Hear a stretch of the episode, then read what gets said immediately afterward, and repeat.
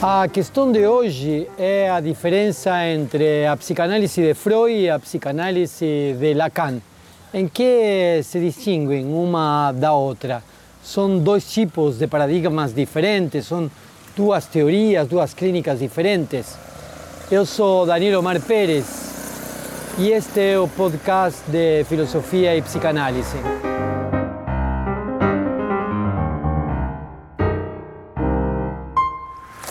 No inventou o, a psicanálise de uma hora para outra. Freud não eh, apresentou a psicanálise pronta.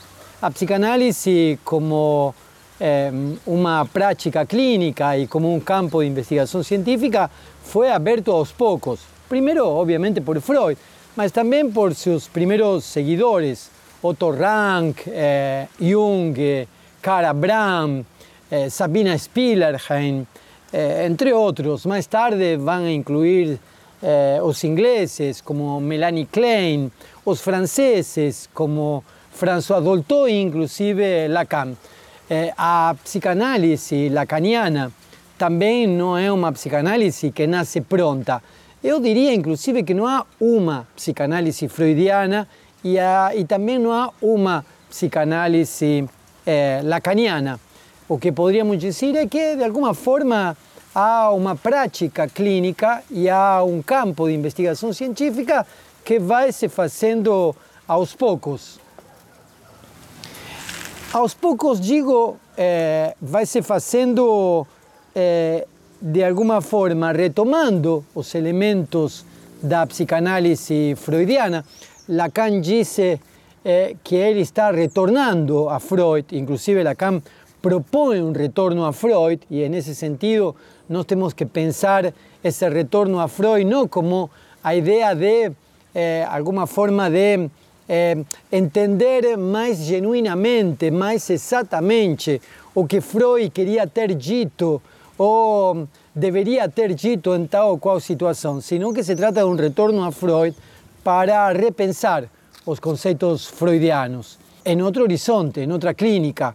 A psicanálise freudiana é uma clínica que se produce no final do século XIX, na era vitoriana, atravessa a Primeira Guerra Mundial e chega até os primórdios da Segunda Guerra Mundial. O, o, a de Lacan é uma psicanálise que começa com alguns textos eh, no final da década de 1930, eh, nos outros escritos, por exemplo, aparece um texto que poderíamos dizer eh, inicial da relação entre Lacan e a psicanálise, que são os complexos familiares na formação do indivíduo, texto de 1938.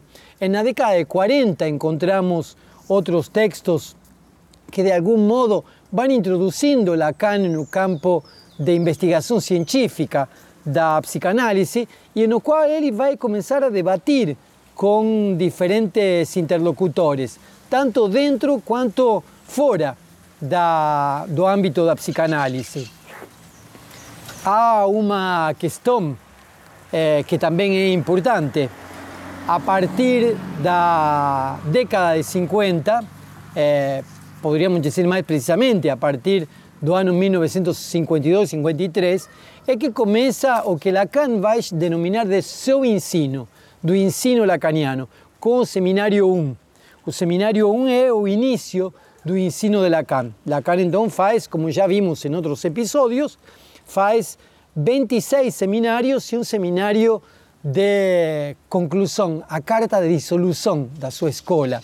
Então, de 1953 até 26 anos mais tarde, ininterruptamente Lacan vai dar um seminário. Isso se chama de ensino de Lacan. Aí aparecem diferentes tipos de diferenças entre Freud e Lacan. O inconsciente freudiano não é o mesmo que o inconsciente lacaniano. O inconsciente freudiano opera a partir de uma tópica eh, que de algum modo eh, se articula em uma relação consciente, preconsciente, inconsciente, onde as relações de percepção do sujeito chegam ao inconsciente pela chegam ao consciente pela via do inconsciente, segundo um mecanismo que utiliza um modelo neurológico e que está no texto eh, projeto de uma psicologia para cientistas. Já o inconsciente lacaniano se estrutura como uma linguagem. Essa linguagem aparece na sua exterioridade. A linguagem aparece então é, é, como o lugar onde o surgimento, onde o inconsciente surge. O inconsciente é, é o outro, não é de alguma forma parte de uma interioridade, se é que assim pode ser interpretado o inconsciente freudiano. Também a noção de transferência, falamos da noção de inconsciente, também a noção de transferência é outra.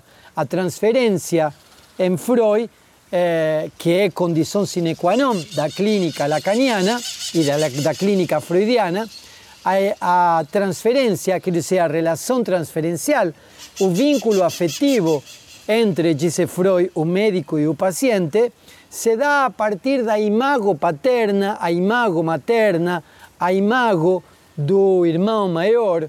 Quer dizer que, eh, de alguma forma, quando o paciente fala para o analista, de acordo com Freud, fala para a imagem do pai, para a imagem da mãe, para a imagem do irmão. E tende a repetir aquilo que de algum modo executou com, seus, eh, com sua relação parental. E no caso de Lacan, a, a transferência não é com a imago paterna, não é com a imago materna, é com um sujeito suposto saber, com um sujeito ao qual se supõe um saber. A relação transferencial em Lacan é com um saber, com um saber que alguns entendem encarnado de algum modo na figura, na imagem do analista, analista. E aí então aparecem vários desdobramentos do que seria essa relação transferencial. Eu tenho um vínculo com meu analista, eu tenho um vínculo com a minha analista, mas a partir do que eu suponho que ele sabe de mim que eu ainda não sei.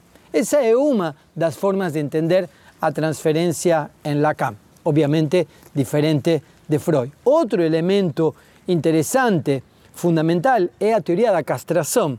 A teoria da castração em Freud é a relação de castração que se marca a partir da relação com o pai. É a figura do pai que, de algum modo, eh, a presença do pai que de algum modo eh, faz operar a castração. Em, em Lacan, a castração se dá eh, pela lei do pai, não pelo próprio pai. Se dá a partir de uma lei simbólica, poderíamos dizer. E aí há um deslocamento também importante. Então falamos da diferença entre, entre Freud e Lacan, do inconsciente, da transferência, da angústia, o desejo e o objeto, o desejo e o objeto em Freud e em Lacan são diferentes. É, o desejo é, é, em Freud tem a ver com, com um impulso, o desejo tem a ver com uma energia libidinal.